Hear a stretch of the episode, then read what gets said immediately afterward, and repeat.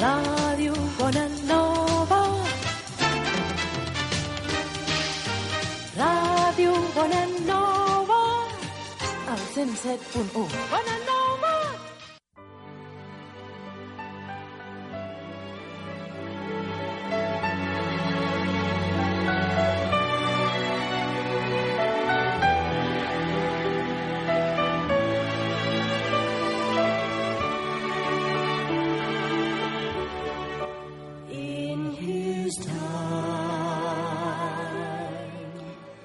Están ustedes en el púlpito de la Iglesia Evangélica Bautista Piedra de Ayuda en la calle San Eusebio 54.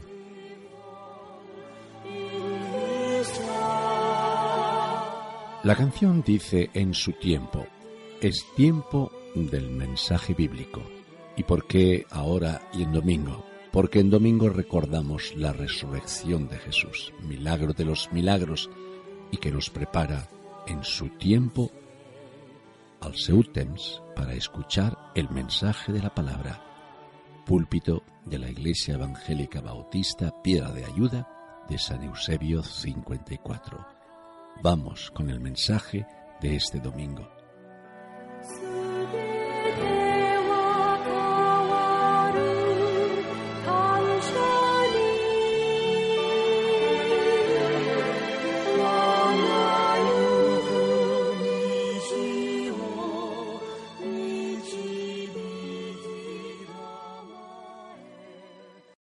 Abran sus Biblias en la carta de Primera de Pedro, en el capítulo 5. Primera de Pedro y capítulo 5. Y vamos a leer los primeros 11 versículos de ese capítulo. Mientras están buscando, les aprovecho de decir que el título que tienen en sus boletines pues no tiene nada que ver con el título que yo tengo en mi mensaje. ¿Por qué? Porque al final, yo suelo poner los títulos al final del mensaje.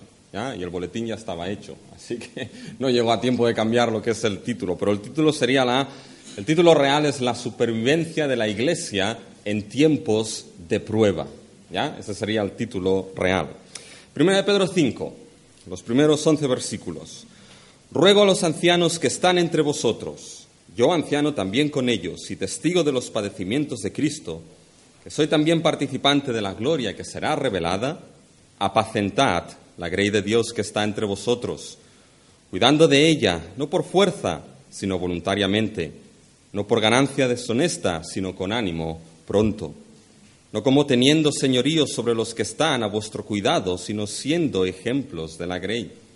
Y cuando aparezca el príncipe de los pastores, vosotros recibiréis la corona incorruptible de gloria.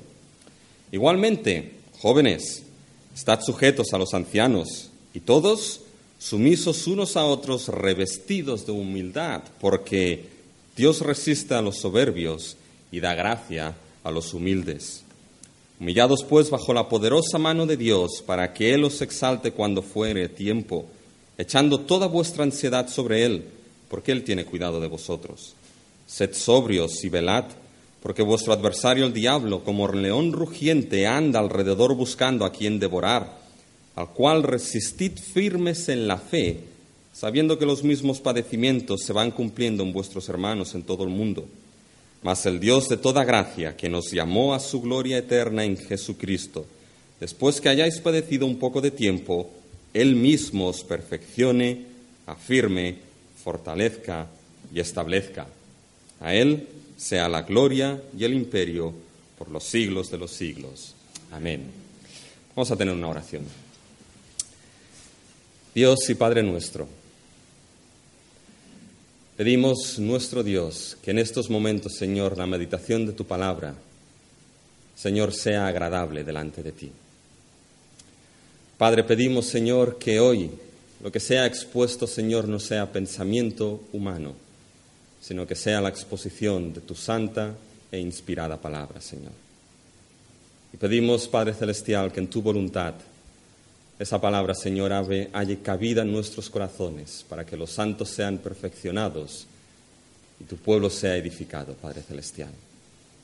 Y oramos, Señor, que si hay alguien aquí que no conoce, Señor, a ese príncipe de los pastores, a Cristo Jesús como su pastor, como su Señor, como su Salvador, oh Señor, si a ti te place, sabiendo que la salvación proviene solamente y únicamente de ti, Señor. Pedimos, Padre, que por gracia tú des ese maravilloso don de vida eterna en el día de hoy. Señor, en tus manos nos ponemos y que tu palabra, Señor, haga la función por la cual tú la has enviado. En el nombre de Cristo Jesús. Amén. Fíjense, hermanos y hermanas, unos de los programas que se han puesto de moda ahora en la televisión son aquellos programas de gente que se pierde en medio de la selva, ¿ya? que se pierde en medio del desierto o que se pierde en lo que es en medio del Polo Norte, solos, ¿ya? Con una cámara, no se ve bien lo que hacen ahí solos, pero bueno, solos con una cámara y tienen que ejercer todo lo que es un, un, ejercicio de supervivencia en todos estos lugares. Sobrevivir en la selva, sobrevivir en el desierto, sobrevivir en lo que es el Polo Norte o el Polo Sur, ¿ya? ¿Y qué es lo que llevan? Bueno, entre otras cosas, llevan un kit de supervivencia, ¿ya? Y ese kit de supervivencia, les aseguro que con ese kit yo me moriría, porque ¿qué hay? Una navaja, hay alguna piedrecita y nada más, y el resto tienen que montárselo. Pero hay un kit de supervivencia que le da supuestamente los recursos necesarios para que esas personas puedan ser capaces de sobrevivir el tiempo que se encuentren en esos lugares. Fíjense, hermanos y hermanas, que Primera de Pedro, el texto que hemos leído, nos va a hablar precisamente de esto puesto entre comillas, nos va a hablar del kit de supervivencia que Dios ha dado a su iglesia para sobrevivir sobre todo en tiempos de prueba. Nos va a decir qué cosas son necesarias e indispensables en la congregación para sobrevivir cuando la prueba de un mundo hostil se presenta en nuestras vidas. Y fíjense, hay tres cosas que podemos destacar, tres cosas que nos dice Pedro. Primero nos va a hablar de un liderazgo en la iglesia como guía esencial para la iglesia en tiempos de prueba. Después nos va a hablar de una humildad congregacional como actitud esencial para la iglesia en tiempos de prueba. Y por tercero nos va a hablar de la necesidad de la firmeza en la fe como resistencia esencial para la iglesia en tiempos de prueba. Fíjense, el liderazgo como guía esencial, la humildad congregacional como actitud esencial y la firmeza en la fe como lo que es esa resistencia esencial. Vamos al primero, al primer requisito de ese kit de supervivencia, es el liderazgo como guía esencial para la iglesia en tiempos de prueba. ¿Y, y cómo el liderazgo es guía esencial? Fíjense de tres maneras. Primero, lo es con un ruego a pastorear el rebaño en tiempos de prueba. Hay un ruego a pastorear el rebaño aquí a los ancianos, pastores, a los responsables. Fíjense en el versículo 1 de nuestras Biblias. Ya en el primer versículo, Pedro realiza un ruego. Nos dice, ruego a los ancianos que están entre vosotros. Y si se dan cuenta, ese ruego es ampliado, es explicado en el versículo 2. Ahí se nos explica qué es lo que ruega Pedro a los ancianos. Ruega a los ancianos y fíjense en el versículo 2, apacentad, pastoread a la grey de Dios o al rebaño de Dios. Por lo tanto, Pedro está poniendo su énfasis, su foco principal en lo que es los responsables de la congregación, lo que son los ancianos o pastores. Ahora bien, Pedro no va a quedarse ahí. Pedro, si ampliamos un poco la visión, se va a dirigir también a lo que es al resto de la congregación. Fíjense los primeros cuatro versículos enfocados a los ancianos o pastores, pero ahora miren el versículo 5. Dice igualmente, jóvenes, Estad sujetos a los ancianos. Y ya sé que ahora aquí todos han levantado la mano cuando he dicho jóvenes. Jóvenes, estad sujetos a los ancianos. Y fíjense al final. Y todos sumisos unos a otros, revestidos de humildad. Por tanto, fíjense que Pedro primeramente está mostrando lo que es una organización eclesial. Hay una organización en lo que es la iglesia. Se dirige primeramente al liderazgo, a los responsables, a los ancianos pastores y después se dirige al resto de la congregación, los jóvenes y el resto de miembros. Fíjense, y esto es lo que conforma y configura lo que es esa congregación. Por lo tanto, fíjense, Pedro nos va a decir que algo esencial para la iglesia algo esencial para que la iglesia sobrevivir, avanzar, peregrinar en un mundo donde hay tiempos de prueba por nuestra fe, una de las cosas esenciales que Pedro nos presentará será una correcta y funcional estructura y organización de iglesia.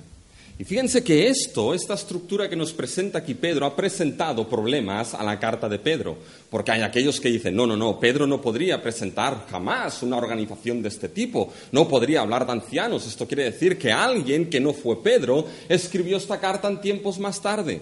Pero bien, la verdad es que no nos interesa mucho esto, ya fue al apóstol Pedro quien escribió su carta, pero digo esto, hermanos y hermanas, porque no estamos tan lejos en nuestros tiempos, en círculos evangélicos, de aquellos que niegan verdaderamente el hecho de que la iglesia tenga una organización aquellos que niegan que el Nuevo Testamento presente algún tipo de organización determinada para la Iglesia. Determinan y dicen básicamente que el establecer una organización, el buscar personas que han sido llamadas por Dios en diferentes cargos, no, esto es cosa más de hombres, pero no es requisito divino. Pero fíjense que la Biblia claramente, el Nuevo Testamento, y aquí Pedro nos establece que existe una organización que veremos que es establecida divinamente por Dios. Y es esencial para que la iglesia peregrine en esos tiempos de prueba.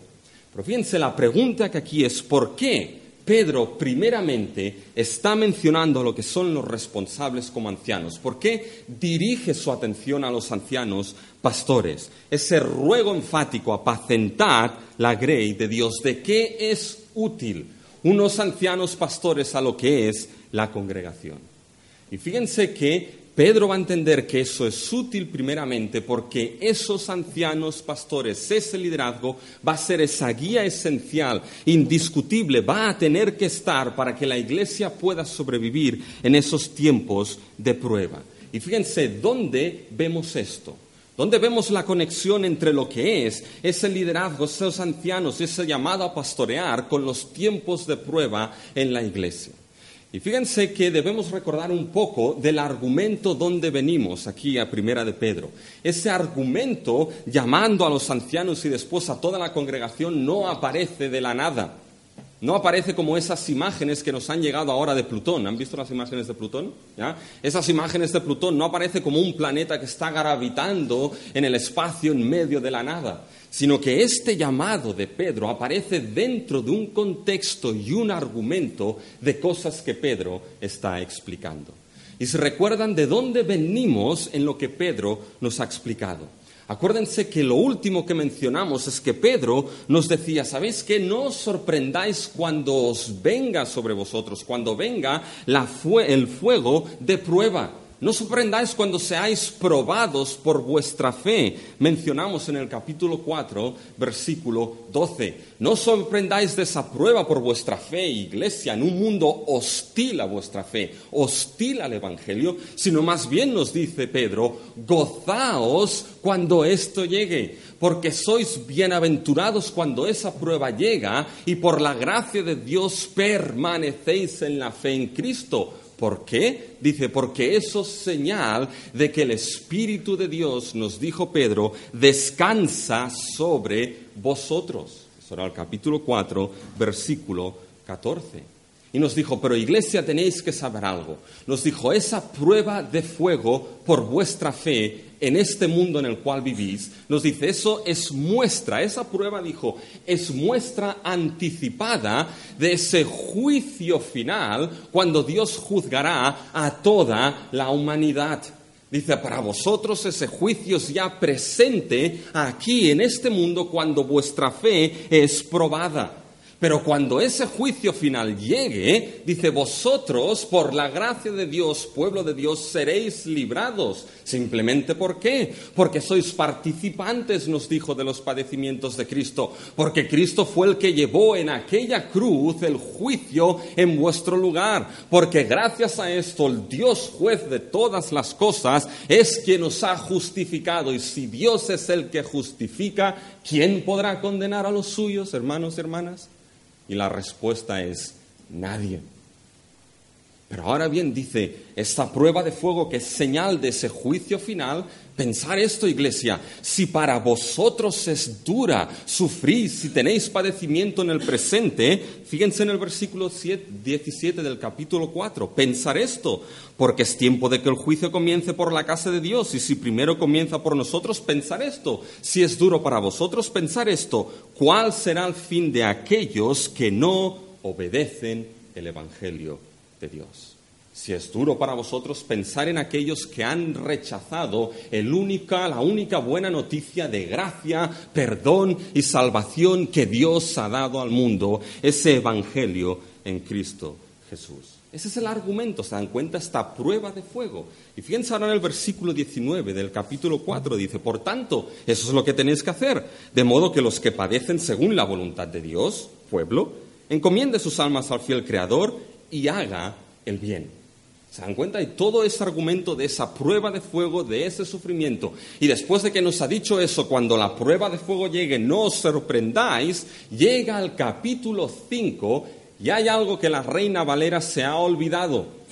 Así que pueden escribirlo si quieren, ¿ya? No hay ningún problema. Se ha olvidado de un pequeño por tanto en el versículo 1 del capítulo 5.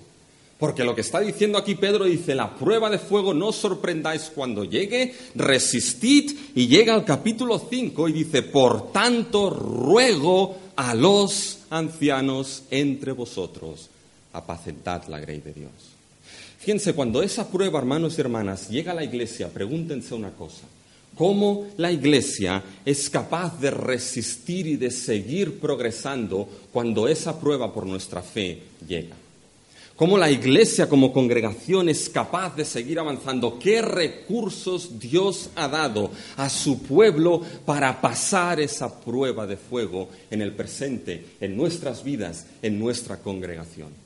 No os sorprendáis cuando venga y Pedro dice, por tanto, cuando llegue, por tanto, ruego algo a los ancianos entre vosotros. Ruego, apacentad, pastoread a la grey de Dios. ¿Se dan cuenta? La presencia de esos ancianos, de ese cuerpo de responsables y el llamado a pastorear es esencial para la iglesia en esos tiempos de prueba. Un barco que es zarandeado en medio del mar en una tormenta no quiere ser dejado sin un capitán que lleve el timón y lo guíe en medio de esos golpes de las olas. Lo mismo, hermanos y hermanas, cuando esa prueba de fuego llega, cuando la iglesia y el rebaño, porque lo somos y lo seremos, si no, es golpeado por una, un mundo que es hostil a quien somos, hostil al Evangelio de Cristo, aquí va Pedro y dice, primero ruego a los ancianos apacentar la grey Dios. Y fíjense, ¿por qué este énfasis? ¿Por qué este énfasis en apacentar?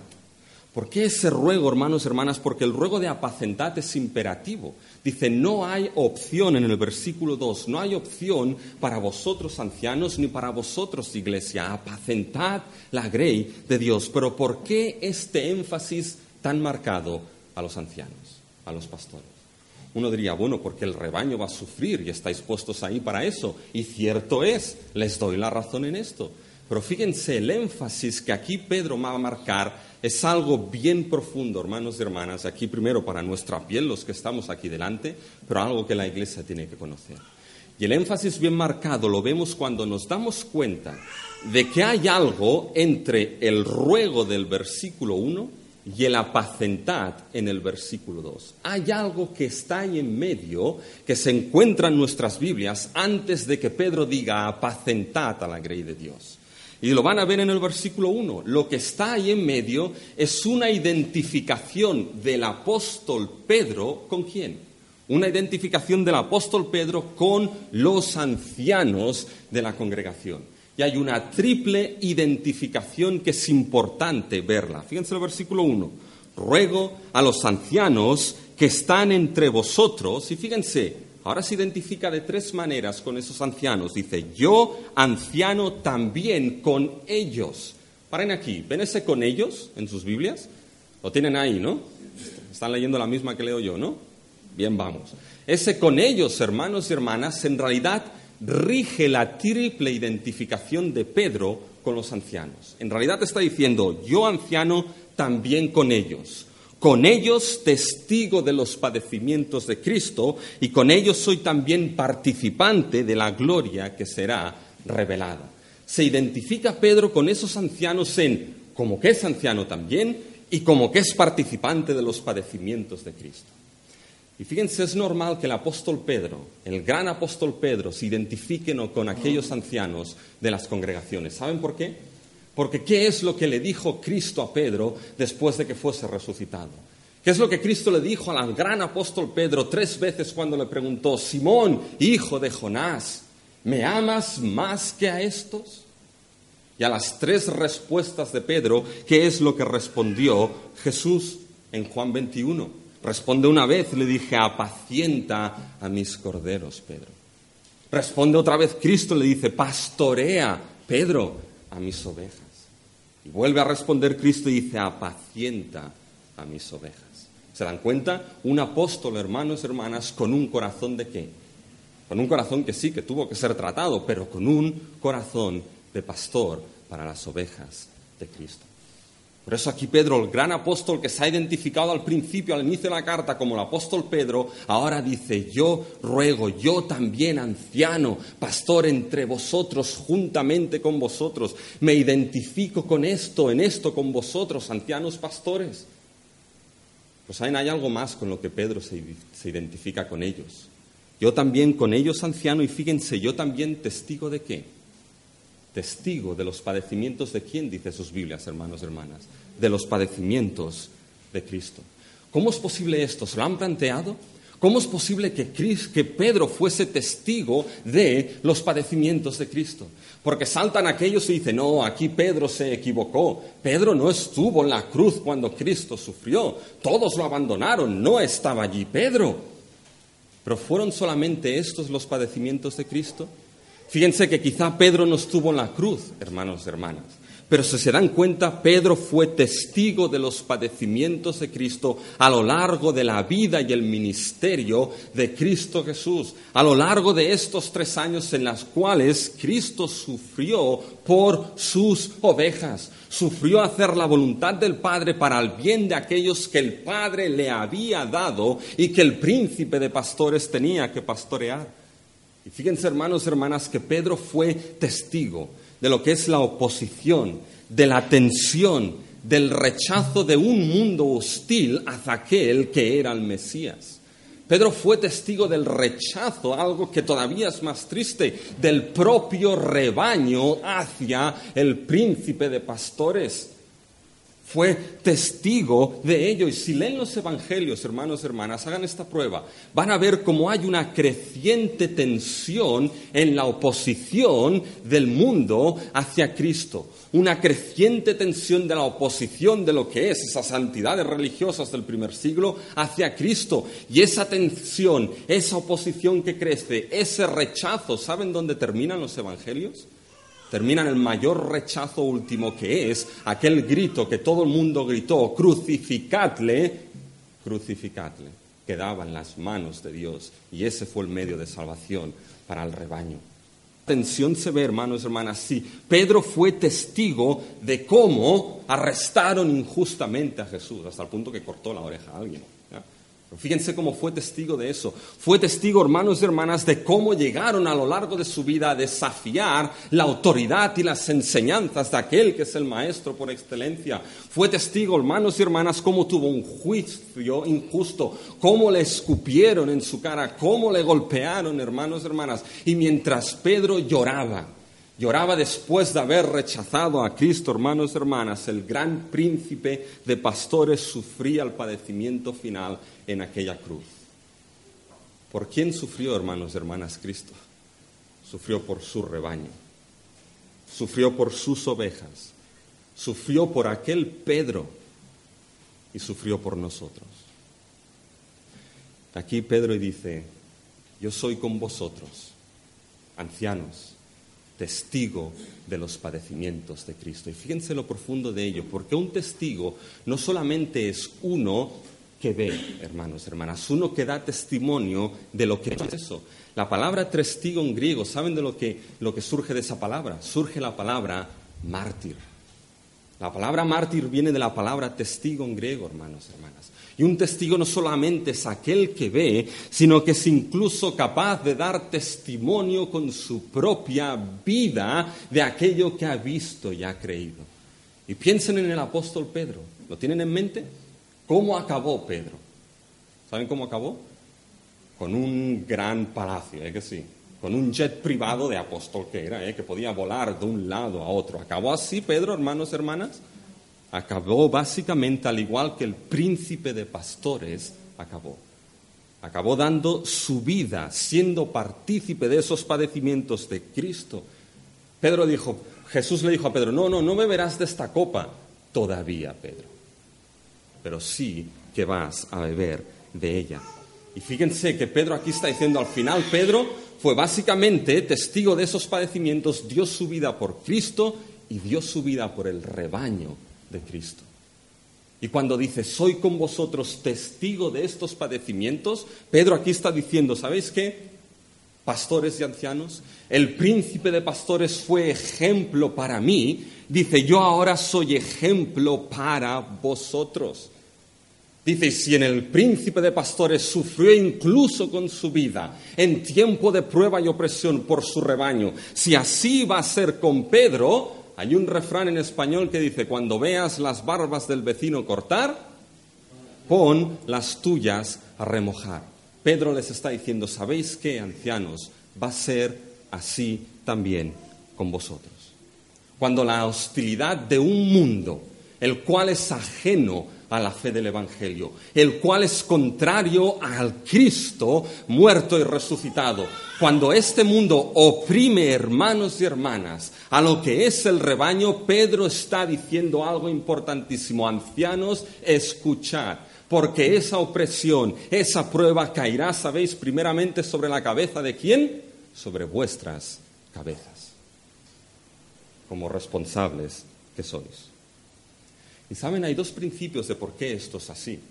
Uno, fíjense, hay algo que Pedro menciona en el capítulo 4 que proviene de Ezequiel. Fíjense el capítulo 4 y el versículo 17. ¿Están ahí? Fíjense cuando dice, porque es tiempo de que el juicio comience por la casa de quién? Por la casa del vecino, ¿eh que sí? ¿Qué dice esto sus Biblias? Por la casa de Dios. Ya nos gustaría que empezase por la casa del vecino, no, no, pero por la casa de Dios. Esto es el pueblo de Dios. Eso viene de Ezequiel 9, versículos 5 y 6, cuando Dios juzga a su pueblo y le dice, empieza primero por el santuario, empieza primero por los ancianos. Ahora bien, no hagan un error interpretativo bárbaro aquí. Porque ese juicio sobre la casa de Dios, aquí en Pedro, se refiere a esa prueba de fuego de un mundo hostil por nuestra fe. Es la idea que aquí básicamente está diciendo, ¿sabéis? Cuando esa prueba de fuego empieza, cuando esa hostilidad empieza en el pueblo, primero va a empezar en vosotros, ancianos. Y eso es así porque hay un principio cristológico. Cristo fue aquel, la cabeza de la iglesia que sufrió, hermanos y hermanas. ¿Y qué le dijo Cristo a sus discípulos? Al igual que el mundo me ha aborrecido a mí, ¿sabéis qué? Os va a dar alabanzas a vosotros, discípulos y apóstoles. Os va a exaltar, ¿no? Al igual que me ha aborrecido a mí el príncipe de pastores, apóstoles, discípulos, os va a aborrecer a vosotros. Y ahora aquí Pedro dice, como testigo junto con vosotros, como anciano junto con vosotros, como testigo de estos padecimientos, va a empezar por vosotros. Y aquí fíjense, cuando esto está puesto aquí, saben, yo cuando estaba preparando este mensaje no quería seguir. Digo, bueno, Señor, ya está bien. Pero la pregunta viene, sabiendo esta realidad en relación a los ancianos pastores, la pregunta que está detrás y que Pedro lanza es, pastores, ¿qué vais a hacer cuando esto se dé? ¿Cuál va a ser vuestra actitud? No por vuestro bien, sino por el bien del rebaño que Dios os ha encomendado. ¿Qué vais a hacer cuando esto llegue? ¿Y saben qué es lo que ruega aquí Pedro? Ruego como anciano junto con vosotros, ruego como testigo de los padecimientos de Cristo con vosotros, ruego como aquel que será participante de esa gloria venidera, ruego apacentad la grey que Dios os ha dado. Cuando esto llegue, no os echéis atrás, apacentad. Cuando esto llegue, no os pongáis en las trincheras, sino que apacentad al pueblo que os ha sido dado. ¿Y saben qué, hermanos, hermanas? Esto creo que debería ser una clase en teología pastoral en el seminario. Y debería ser una clase también de educación para el pueblo de Dios. Porque la congregación y la iglesia, los pastores deben conocer esto, pero la congregación debe conocer la posición en que Dios ha puesto a sus responsables y la posición riesgosa y peligrosa en la cual se encuentran. Y necesitamos, les abro el corazón, necesitamos como pastores sus exhortaciones, necesitamos como pastores sus guías, pero necesitamos como pastores su apoyo y sus oraciones por la posición en la que nos encontramos. Alguien diría, Rubén, esto no es políticamente correcto decirlo tú, has de invitar a otro que lo diga, pero oiga, si es lo que me encuentro en la palabra, ¿qué voy a hacer? ¿Saben? Conocen a Spurgeon, ¿es que sí? No van a conocer. ¿Saben? Le preguntaron a Spurgeon, Mr. Spurgeon, ¿Cuál es el éxito de su ministerio? ¿Y saben qué respondió Spurgeon? Bueno, pues tengo unos mensajes que son ole. Tengo una iglesia que tiene una fachada impresionante. ¿ya? ¿Respondió esto Spurgeon? ¿Saben lo que respondió? ¿Cuál es el éxito de su ministerio? Y a eso Spurgeon respondió, mi gente ora por mí. Y eso es crucial. Y fíjense, hermanos y hermanas, que eso es lo primero, el ruego apacentar. Pero después esa guía es esencial mediante el ejercicio de un pastorado que sea imagen de Cristo en tiempos de prueba. Si el ruego es a pastorear, el pastoreo tiene que ser de una manera determinada cuando hay esos tiempos que se acercan. Un pastoreo malo, hermanos y hermanas, va a dañar al rebaño de Cristo. Ahora, un pastoreo a la imagen del príncipe de pastores va a guiar a la gloria, ya verán por qué, a lo que es al rebaño de Cristo. Y fíjense, estos están los versículos 2 y 3. Les dice, apacentad la grey de Dios, pastoread, me gusta más al rebaño de Dios que está entre vosotros. Paren aquí, al rebaño de Dios. ¿De quién es el rebaño? El rebaño es aquel que pertenece a Dios y a nadie más. Es Dios mismo quien dio su vida por el rebaño. Nosotros no hemos dado la vida por nadie. Quizás nos tocará algún día, no lo sé. Pero es Dios quien la dio para crear a un solo rebaño en el gran pastor que es Cristo Jesús. Y eso es esencial, hermanos y hermanas, para todo pastor, para entender la responsabilidad de un pastorado que sea como Dios manda. El rebaño no me pertenece, me ha sido dado por gracia para que pastoree. Pero fíjense, esa idea de rebaño tiene que ser centrada en el contexto de la carta de Primera de Pedro. ¿Se acuerdan cómo Pedro nos presenta a la iglesia en su carta? Nos lo presenta, hermanos y hermanas, como que somos peregrinos, ¿se acuerdan? En este mundo. Peregrinamos en un mundo el cual no es el nuestro. Y ese mundo Pedro lo define como Babilonia. Estamos en el exilio, en un mundo que es hostil y ajeno a nuestra fe, en un mundo que no quiere lo que hemos sido hecho en Cristo, que no desea al Mesías, que no desea los valores del reino. Dice, como pueblo peregrináis en este exilio, ¿hacia dónde? Hacia esa herencia incorruptible, hacia esa esperanza viva, hacia esa gloria eterna que os ha sido ganada en Cristo y os está guardada por Dios. Fíjense cómo Pedro define en su carta a lo que es esa iglesia que peregrina basado en, Isaías 53. Fíjense en el capítulo 2, versículo 25 de esa misma carta. Dice, porque vosotros, antes de acudir a Cristo, fíjense, porque vosotros erais como qué? Como ovejas descarriadas, pero ahora habéis vuelto al pastor y obispo de vuestras almas. Y fíjense que ahí hay un contexto del Antiguo Testamento, hermanos y hermanas. El Antiguo Testamento, ¿quién era el rebaño de Dios? Era el pueblo de Israel. E Israel peregrinó por dónde, hermanos? Peregrinó por el desierto, por una tierra que era hostil una tierra, hermanos, llena de peligros, de frío, de calor, más que aquí, de calor, con poca agua. Las aguas que se encontraron encima primero eran amargas, ¿ya? peregrinaron por un desierto en el cual Dios fue su pastor. Esa idea de pastorado se enraiza en el Éxodo. Y Dios pastoreó al rebaño, a su rebaño, a través de ese mundo hostil, de ese desierto hostil, mediante el pastoreo de otro pastor. ¿Quién era? Moisés. Pues fíjense hermanos y hermanas que cuando vamos al Nuevo Testamento es lo mismo, la iglesia como rebaño peregrina en este mundo hostil, donde hay lobos vestidos con piel de qué, hermanos y hermanas? Lobos vestidos con pieles de cordero. Peregrinamos por arenas movedizas donde no hay valores absolutos e intentamos mantener el valor absoluto de que Cristo es la verdad, de que el Evangelio es la verdad. Y no hay, eso no se puede negociar, pero en esa oposición peregrinamos. Y la idea de ver al rebaño de Dios peregrinando en ese mundo hostil, que quiere dañar al rebaño que Dios, hermanos y hermanas, ganó con su propia vida, eso debe generar dos cosas en aquellos responsables. Primeramente, fíjense, hermanos y hermanas, que debe ver en el pastor como Cristo miró a la multitud, que eran como ovejas desamparadas que no tenían qué, que no tenían pastor. Pero eso debe mostrar, hermanos y hermanas, que el pastoreo nunca va a poder ser según los valores del mundo, sino según los valores del príncipe de pastores. Y fíjense cómo esto lo expresará Pedro en los dos primeros versículos, en los versículos 2 y 3. Fíjense que nos dice cómo pastorear, apacentad a la grey de Dios que está entre vosotros, ¿cómo? Cuidando de ella. Y la pregunta aquí es, ¿cómo cuidamos de ella? ¿Saben? Y fíjense que nos lo explica. Nos los va a explicar con tres comparaciones. Dice, así es como no debéis cuidar y así es como sí debéis cuidar. Así es como no debéis apacentar, así es como sí debéis apacentar. Fíjense, hay básicamente lo que es una comparación, algo negativo y algo positivo. ¿Están ahí en sus Biblias? Versículo 2. No por fuerza, negativo, sino que voluntariamente. Otra comparación, no por ganancia deshonesta, sino que, sino con ánimo pronto. Negativo en el versículo 3, no como teniendo señorío sobre los que están a vuestro cuidado, sino como, sino siendo ejemplos de la Grey. Fíjense, ¿por qué una parte negativa y una parte positiva? Eh, siempre que digo esto me recuerda al Bangal, el negativo y positivo. En fin, ¿por qué una parte negativa y una parte positiva?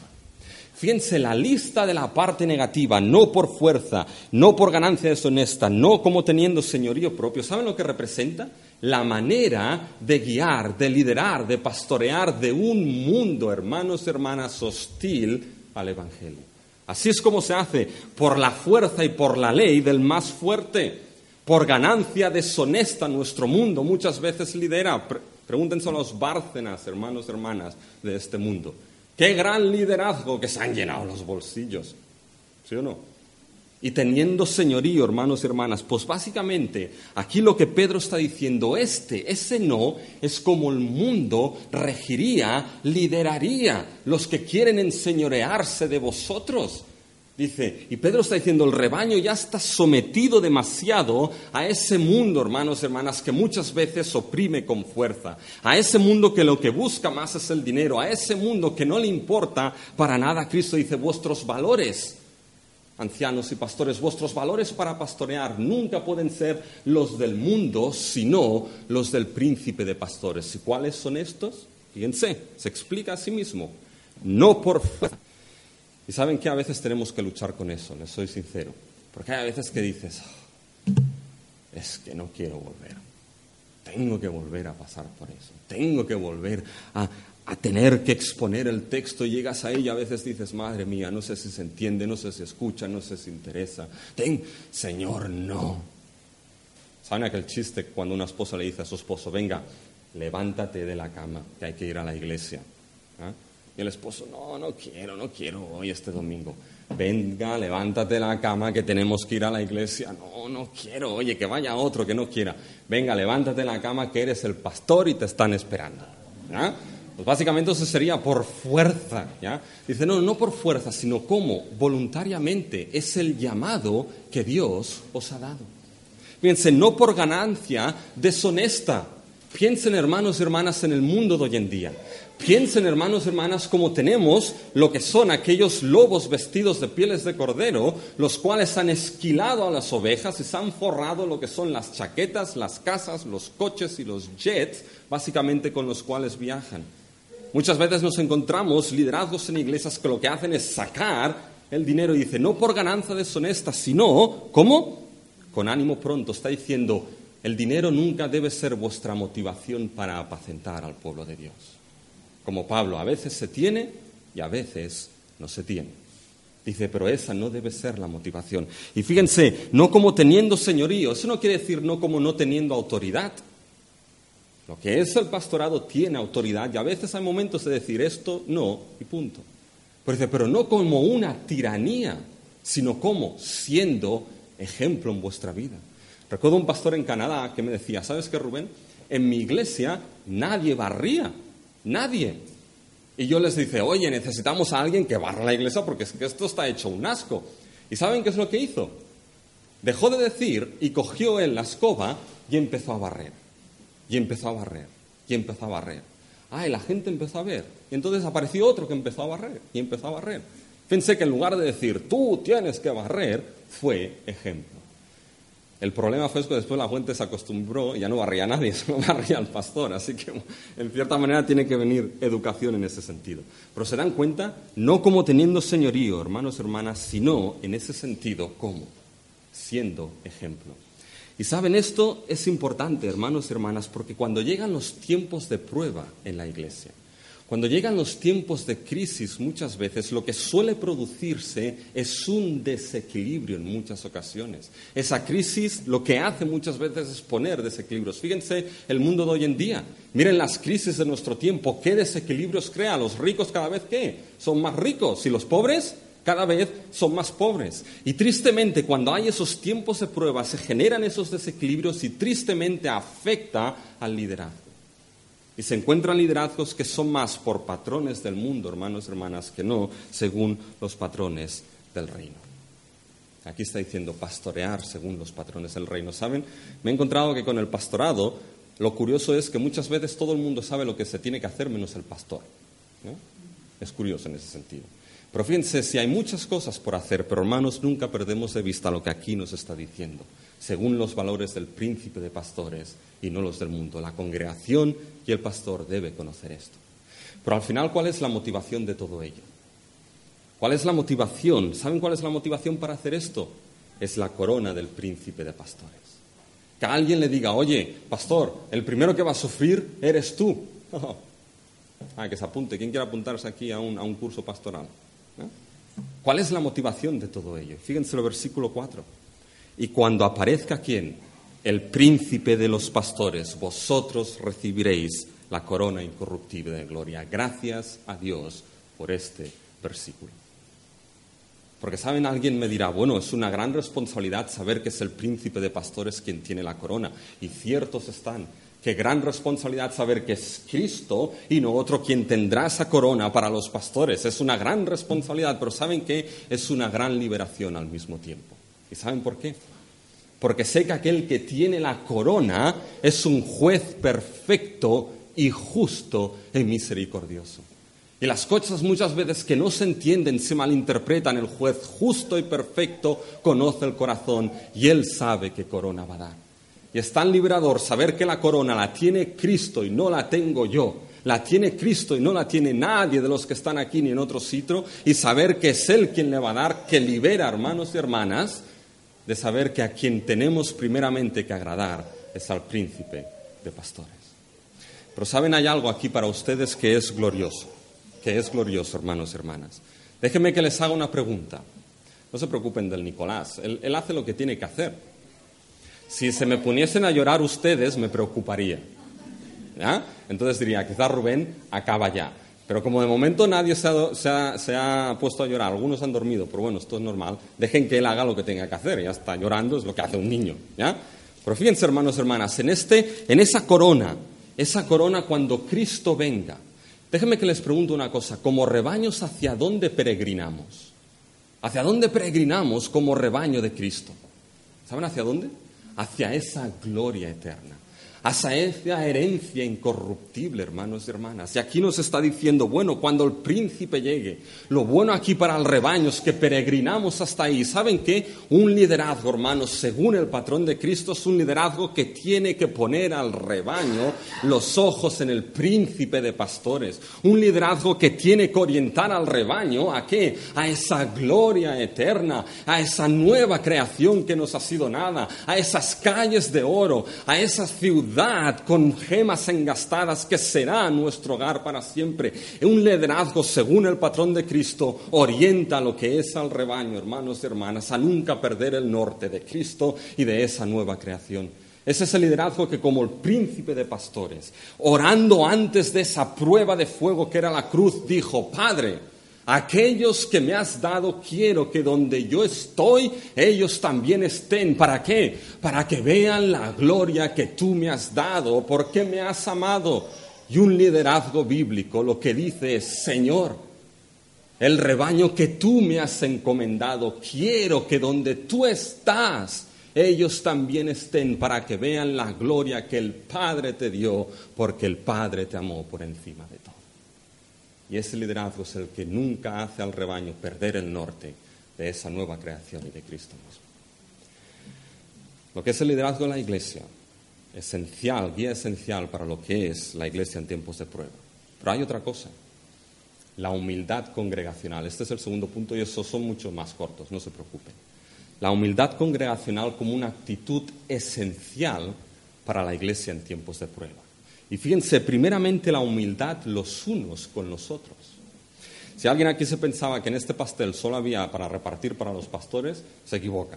Porque ahora fíjense en el versículo 5, fíjense cómo empieza, igualmente. ¿Lo tienen en sus Biblias? Ese igualmente, hermanos y hermanas, está unido al ruego ruego a los pastores, ¿ya? Que apacienten a la grey y ahora igualmente ruego algo a la congregación. Ruego a los jóvenes que, ¿qué?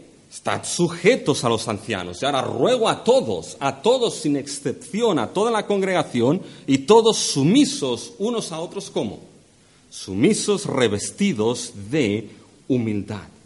Fíjense, lo que es la congregación tiene que reconocer que la porción asignada como responsables ayunos y los responsables tienen que reconocer que la congregación es esa porción que Dios les ha dado, hermanos y hermanas. Pero fíjense que haya una actitud aquí marcada en la congregación para que la iglesia funcione en tiempos de prueba. Y es una actitud marcada por humildad. Fíjense, hermanos, en el versículo 5 al final, ¿revestidos de qué? De humildad. Fíjense el versículo 5 al final. ¿Y da gracia a quién? a los humildes. Fíjense el versículo 6, humillados pues bajo qué? Bajo la mano poderosa de Dios. Humildad, humildad y humildad. Y saben que hermanos, esa humildad va a ser necesaria para que la iglesia funcione, necesaria para que podamos servirnos los unos a los otros. Es como ese aceite que engrasa los pistones del coche, permite que funcionen, hermanos, hermanas, pues eso va a ser lo mismo. Permita que la iglesia, en cierta manera, funcione. Y fíjense, que esa humildad no es invento de Pedro.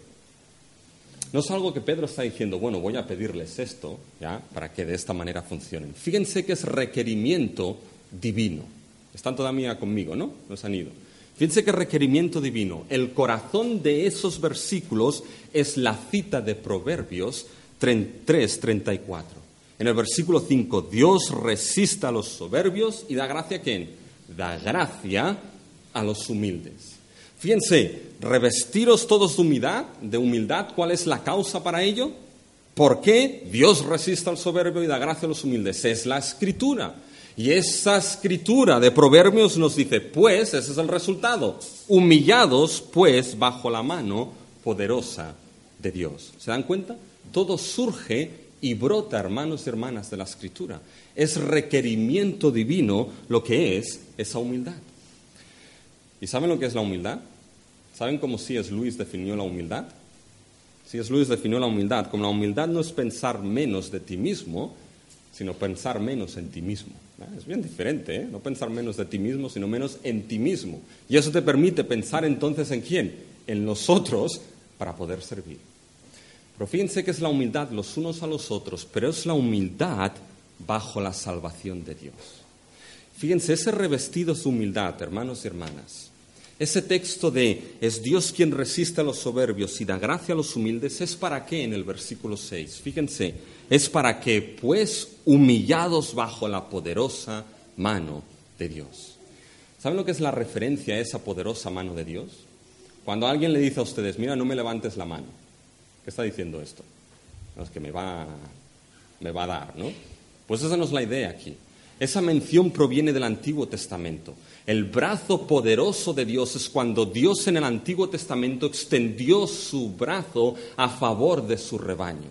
Extendió su brazo cuando Dios escuchó el clamor de su pueblo, escuchó la voz de su pueblo en Egipto, recordó lo que es el pacto con su pueblo y Dios extendió su brazo poderoso para qué? Para redimir a los suyos. Pues hermanos, hermanas, el brazo poderoso de Dios se volvió a extender de manera última, ¿dónde? ¿Dónde el brazo poderoso de Dios se extendió para darnos salvación de manera suprema? ¿Saben dónde? Se extendió en el Evangelio, se extendió en la cruz de Cristo, en la resurrección. Dios recordó su pacto, Dios oyó el clamor de los suyos, Dios extendió su brazo para en Cristo salvar a los suyos. Y aquí cuando está diciendo, humillaros los unos a los otros y todos humillaros bajo la poderosa mano de Dios, fíjense, ¿por qué es esto? Fíjense en el versículo 7, echando toda vuestra ansiedad sobre Él. ¿Por qué menciona esto? Porque hermanos, cuando hay tiempos de prueba en la iglesia se pueden producir tensiones, y esto es así. Y se pueden producir tensiones de uno que piensa que es más del otro, que uno que piensa que no está trabajando bien el este con el otro, etcétera, etcétera, etcétera. Dice, echar vuestras tensiones cuando esta prueba viene y someteros bajo la salvación de Dios, que Dios, que se preocupa por vosotros, os liberará de esas pruebas. Por lo tanto, la cuestión es, ¿Qué significa someterse bajo la mano poderosa de Dios? ¿Y saben lo que significa aquí, hermanos y hermanas? Someterse bajo la mano poderosa de Dios es aquel que entiende que la humildad fluye directamente de una dependencia directa a Dios. Y esa dependencia directa de Dios y esa humildad no se expresa en grandes elocuencias, hermanos hermanas, de qué pecador soy somos todos, grandes demostraciones de humildad, no, el depender de Dios en esta humildad se muestra de manera muy práctica aquí. ¿Saben cómo? Es aquel que depende de Dios y que reconoce cuál es su rol y su función en la congregación que ha sido puesto. Reconoce dónde está Él y dónde están los demás y sirve y sirve a sus hermanos. No considerándose por encima, sino considerando el rol donde Dios lo ha puesto y un liderazgo y una humildad congregacional en tiempos de prueba. ¿Creen que esto es fácil, hermanos y hermanas? No es fácil, ¿no? Y no es fácil cuando más se nos dice, fíjense los últimos versículos del 8 en adelante, nos dice hay algo que debéis hacer también. Debéis resistir firmes en la fe como actitud, como resistencia esencial en tiempos de prueba. Porque fíjense el versículo 8, sed sobrios y velad, ¿por qué? porque lo vais a pasar muy bien. ¿Dice eso? Dice, porque vuestro adversario, el diablo, como reón lujiente, está alrededor buscando a quién, buscando a quién devorar. ¿Saben la imagen? ¿Han visto los programas del National Geographic alguna vez? Eh, Paco los ve mucho. Siempre que hablo con Paco me dice, estoy viendo pececitos, estoy viendo animalitos en el National Geographic. Fíjense que aquí nos menciona la presencia de un adversario real para el pueblo. Satanás no es un mito, Satanás no es una invención, Satanás es real. Fue el adversario del primer Adán y se lo llevó por delante. Fue el adversario del postrer Adán y gracias a Dios el postrer Adán resistió y sigue siendo el adversario de aquellos que hemos sido creados a imagen del postrer Adán. Y como el National Geographic han visto, ¿no? Los leones, ¿qué es lo que hacen? No son como las anacondas, ¿sé que no? No se tragan a su presa, y después están un año pues haciendo la digestión si se han tragado un elefante. No hacen eso. ¿Qué es lo que hacen primeramente los leones? Atacan. ¿Y dónde atacan primeramente? ¿Saben dónde atacan? Cogen al cuello o al hocico. ¿Por qué cogen al cuello o al hocico? Lo cogen y empiezan a asfixiar a la víctima. Empiezan a asfixiar a la cabeza. Uy, fíjense, la congregación, responsables estáis ahí delante. Empiezan a asfixiar a lo que es la cabeza, la víctima. Y cuando la víctima, la, presa, empieza a perder lo que es su conciencia, mientras todavía está viva y siente, empiezan a devorarla. Y parten y desquebrajan todo lo que son sus extremidades. Y abren lo que es el vientre y salen todas las vísceras y sangre y empiezan a comérsela mientras está viva. Agradable, ¿no? Elvin está aquí diciendo, ¿les ha parecido agradable? Pues si eso es desagradable y terrible, ¿cuánto más, hermanos, es terrible cuando Satanás como león desquebraja la unidad de la congregación del rebaño de Cristo? Porque eso es lo que va a hacer. va a usar todas las armas del mundo para romper, desquebrajar, descoyuntar la unidad que nos ha sido dada en Cristo Jesús. Y empezará por las cabezas y seguirá y seguirá y seguirá. Y ante esto, ¿cómo resistimos? Fíjense el versículo 9, al cual resistid firmes en qué, hermanos y hermanas? Firmes en la fe. Resistid estando firmes en el Evangelio de Cristo. ¿Por qué? Porque el Evangelio ha hecho algo glorioso, nos ha dado la unidad.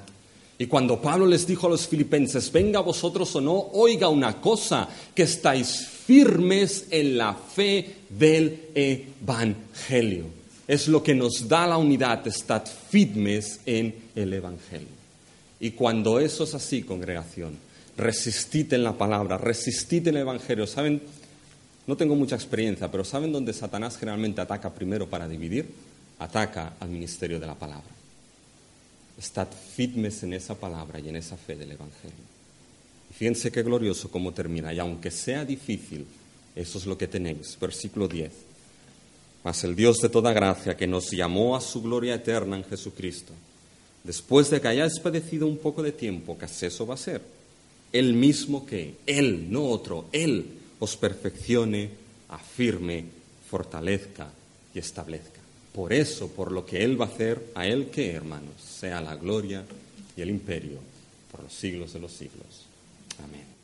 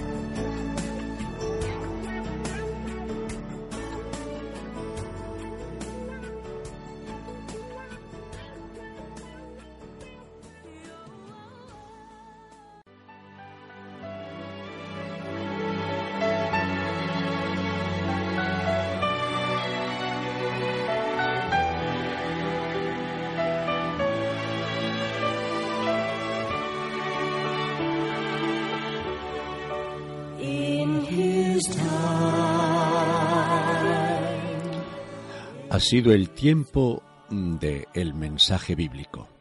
Púlpito de la Iglesia Evangélica Bautista Piedra de Ayuda. Calle San Eusebio 54. Hemos asistido a la predicación del Evangelio.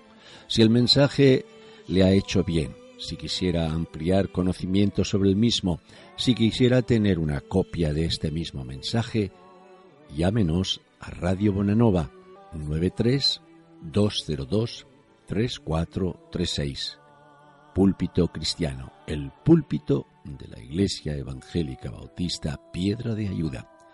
En su tiempo, el tiempo del mensaje, ahora es su tiempo de reflexionar sobre lo oído y sentido.